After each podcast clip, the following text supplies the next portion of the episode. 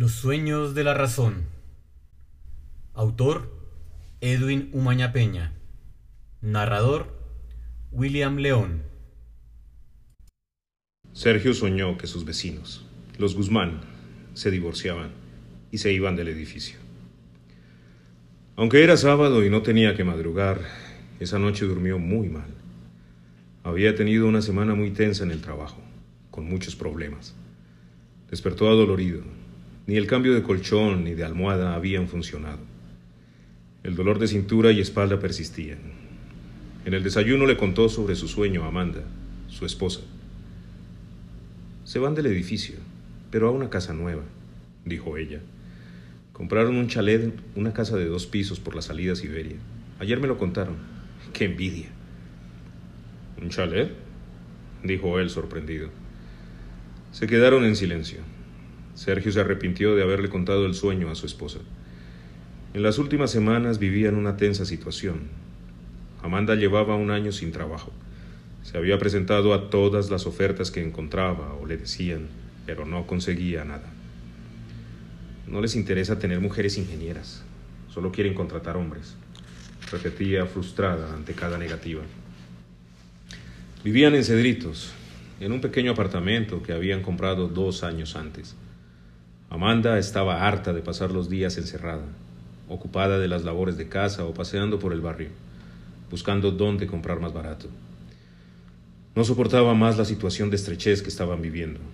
Pensaba que su marido había dejado de hacer las tareas domésticas que le correspondían y no estaba dispuesta a repetir el destino de su madre, que se pasó toda la vida en casa, limpiando y cocinando. Sergio era ingeniero, como Amanda. Trabajaba en una empresa de consultoría. Durante la semana llegaba destrozado del trabajo. Martínez Uribe, su jefe, le estaba haciendo la vida imposible. Un día, Ortiz, un compañero, le contó que Martínez Uribe quería sacarlo para meter a un primo, a un tal Fernández Uribe. Esa noche, en la cena, cuando Sergio se lo iba a contar a Amanda, ella lo interrumpió. Adivina, los Guzmán se separan. Se van del edificio, pero cada uno por su lado, dijo. ¿Y qué va a pasar con el chalet? Lo han puesto en venta. Más que un chalet, es un palacio. Qué tristeza. Fue una gran sorpresa. Los Guzmán parecían la pareja perfecta. Eran guapos, simpáticos, sonrientes. Cada uno trabajaba en una multinacional. La separación de los Guzmán bajó las tensiones entre Sergio y Amanda. Las cosas mejoraron. Una tranquila armonía los rodeó. En las noches, ella lo recibía con alegría y le calentaba la cena. Sergio se levantaba temprano y hacía el desayuno de los dos antes de irse al trabajo. Durante el día, Amanda salía, visitaba a su familia y consultaba las ofertas de empleo. Volvieron a abrazarse y besarse con frecuencia y a tener sexo. Llevaban cuatro años casados y la atracción que sentían ya no era la misma. Pero por un tiempo, la pasión los invadió de nuevo y otra vez disfrutaron el uno del otro. Poco después, los dolores de cintura y espalda de Sergio regresaron. También las malas noches y las pesadillas. Volvió a dormir mal. Había una razón. La situación en su trabajo había empeorado, pero prefería no contárselo a Amanda. Su jefe, Martínez Uribe, lo seguía acosando. Algunas veces lo llamaba durante el fin de semana y le ordenaba entregar informes que antes no le había pedido. Los domingos, Sergio se levantaba a medianoche cuando su mujer dormía profundamente y se ponía a trabajar. Todo empeoró cuando se vio obligado a quedarse en la oficina hasta más tarde para poder cumplir con el trabajo. Llegaba a casa bien entrada la noche, cuando Amanda ya estaba muy cansada. Dejaron de cenar juntos.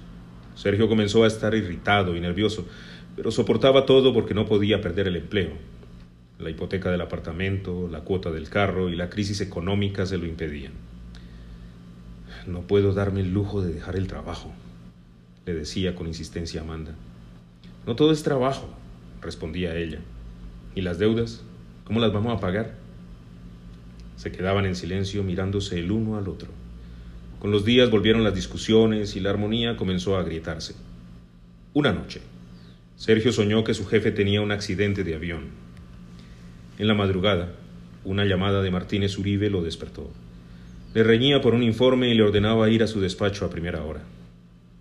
Mierda. Ojalá se cumpla el sueño, dijo entre dientes mientras colgaba.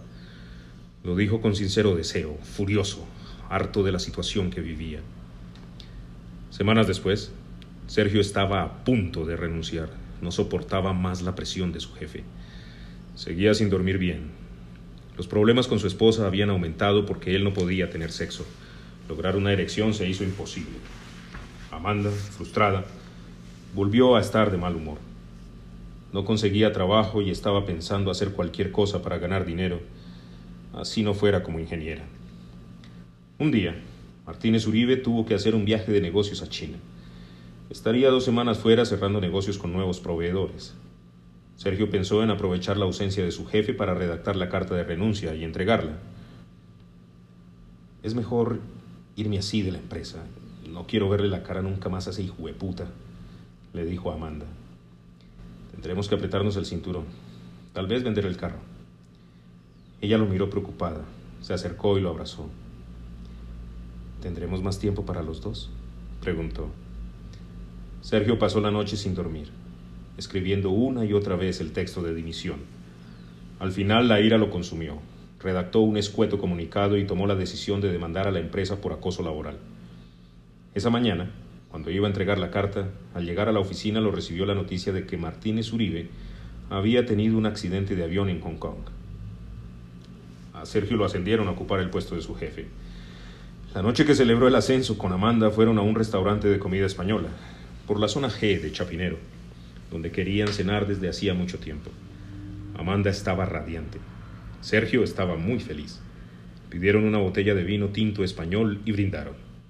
El espíritu lúdico de la bebida los invadió, y durante la cena comenzaron a planear viajes futuros a Europa o Asia. Vamos primero a España, dijo Amanda. Siempre he querido conocer Madrid y hartarme de tapas españolas.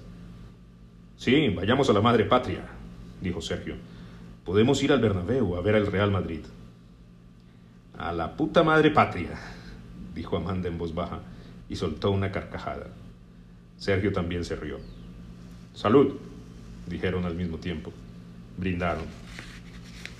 Al final, cuando tomaban el postre, Sergio le contó sobre el sueño que había tenido con Martínez Uribe.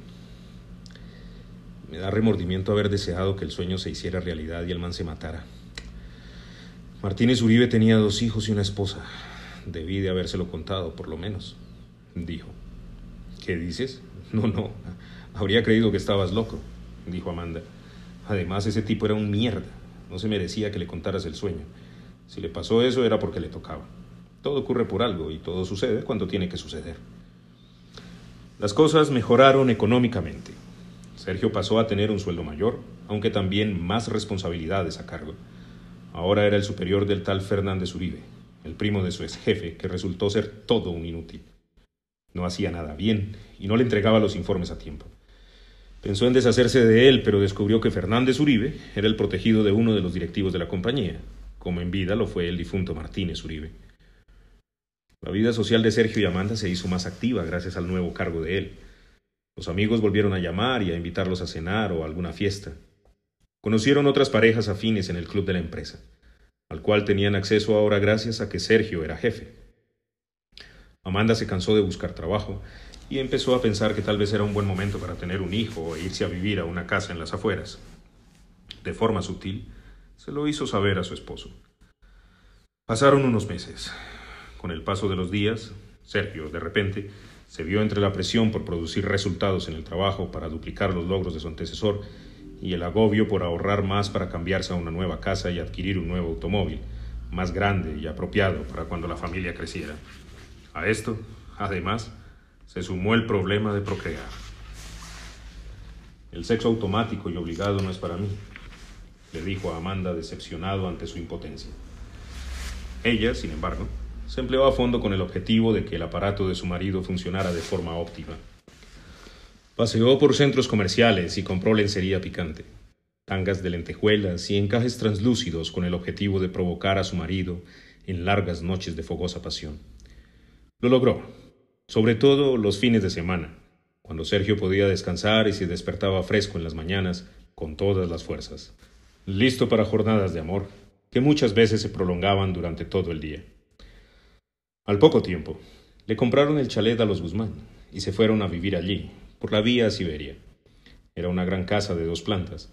Abajo tenía una espaciosa sala que daba a un inmenso jardín y una moderna cocina con estufa y horno totalmente automáticos que se activaban con la voz. En la parte superior había tres cuartos, el dormitorio matrimonial, el de los invitados y el estudio. Su dormitorio era el cuarto más grande. Dormían en una enorme cama doble. Habían puesto un televisor con pantalla gigante en la pared de enfrente. Una tarde dominical, mientras se reponía de un intenso día amoroso, Sergio soñó con la lotería. De entre los nubarrones del sueño surgió una escena confusa en la que aparecía un hombre con traje y corbata y a su lado una ruleta que giraba. Luego, la rueda de la ruleta, que daba vueltas, se transformaba en una urna con bolas numeradas. El hombre sonreía, detenía la urna y sacaba las bolas. Enseñaba los números. Los primeros cuatro los vio Sergio claros y diáfanos como el agua. Cuando iba a salir el quinto y último número, justo en ese momento, Sergio sintió el calor y el olor del cuerpo de Amanda y un cosquilleo entre las piernas. Despertó. Ella estaba sobre él, besándolo con pasión y buscando su miembro ansiosa. A Sergio le quedó la duda si ese último número era 36 o 63. Al caer la noche, después de un extenuante combate cuerpo a cuerpo, Sergio le comentó a Amanda sobre el sueño. Tal vez si salgo y compro la lotería y le juego a los dos números, si adiviné cuando lo de Martínez Uribe, tal vez esta vez también, le dijo a su mujer. ¿Qué te vas a ir ahora? Es tarde. Ven, que todavía no me has dado lo que me merezco, dijo ella y se lanzó sobre él. Esa noche, mientras retosaban, salió en la lotería el número que había soñado él. Sergio se enteró la mañana siguiente en la oficina, cuando se le ocurrió mirar los resultados del sorteo. Casi se vuelve loco. Durante días vivió hundido en la amargura. Se atormentaba al pensar que ahora sería multimillonario y todos sus problemas se habrían resuelto. En las noches no dormía y en las mañanas desayunaba taciturno con Amanda mientras ella hacía cuentas, calculando los días fértiles de su ciclo. Si hubiera creído en el sueño. Se lamentaba día tras día en la oficina, mientras tenía que adiestrar al inútil de Fernández Uribe y además hacerle el trabajo. Le contó lo sucedido a Ortiz, su colega. Yo me despierto y salgo corriendo a comprar el número, le respondió Ortiz. La amargura aumentó con el tiempo cuando, sin saber cómo, Fernández Uribe pasó de subordinado a darle órdenes. Cada día tenía que hacer más cosas en el trabajo. La presión por obtener resultados era enorme. No soportaba lo que estaba sucediendo. Además, sabía que tarde o temprano tendría que ceder su puesto. Eso lo indignaba. De nuevo, surgieron los problemas con su esposa. Sergio empezó a sentir desprecio por Amanda. Ella, por su parte, le reclamaba porque no se quedaba embarazada. La molestia dio paso a las discusiones que se hicieron más frecuentes hasta que decidieron dormir en camas separadas. Amanda se fue a dormir al cuarto de invitados. Se sentía desolada. Volvió a enviar hojas de vida a las ofertas de empleo. También comenzó a salir con sus amigas, Laura y Trini. Pasaba horas enteras con ellas, conversando sobre sus historias de amor y desamor. Decían, todos cuentos con hombres descarados, fracasados, cobardes, tristes, indecisos, machistas, infantiles, arrogantes, atormentados, inseguros, frágiles, prepotentes, cínicos, irresponsables, ignorantes, dejados, frescos. Lo repetían entre risas en un coro que recitaban de memoria, divertidas mientras brindaban. En definitiva, todos educados en la masculinidad de un desapego total a la higiene y a las labores domésticas, afirmaba Trini, con la seguridad de quien ha descifrado el elemental universo de los hombres. Es que todos los manes son unos cerdos, decían al unísono cuando las copas empezaban a hacer efecto. Y las mujeres siempre tenemos la razón, concluían entre risas antes de chocar las copas y brindar. Sin embargo, Amanda se sentía extraña. Aunque Sergio fuera también un cerdo, como todos los hombres, creía que estaba muy acostumbrada a él. Una vez, las tres amigas conocieron a tres chicos en un bar. Amanda pasó toda la noche conversando con uno de ellos. Al final, cuando cerraron el lugar, él se ofreció a llevarla a casa. Amanda aceptó. Se despidió de Laura y Trini y se fue con él. Esa noche Sergio soñó que moría solo en una enorme cama, dentro de una confortable habitación. Despertó con el cuerpo bañado en sudor. Miró a su alrededor el inmenso y cómodo cuarto matrimonial del chalet, donde dormía, y sollozó al ver que no tenía a nadie a su lado. Se compadeció de sí mismo por llevar una vida tan banal. Recordó a Martínez Uribe y lloró por él. ¿Dónde perdí las ilusiones? ¿En qué momento caí en esto? se preguntó en voz alta. Amanecía. Se levantó y fue a la otra habitación. No había nadie. Amanda aún no había llegado. Los sueños de la razón. Cuento que pertenece al libro de relatos Amor, Sexo, Decepción, escrito por Edwin Umaña Peña, narrado por William León. Todos los derechos reservados.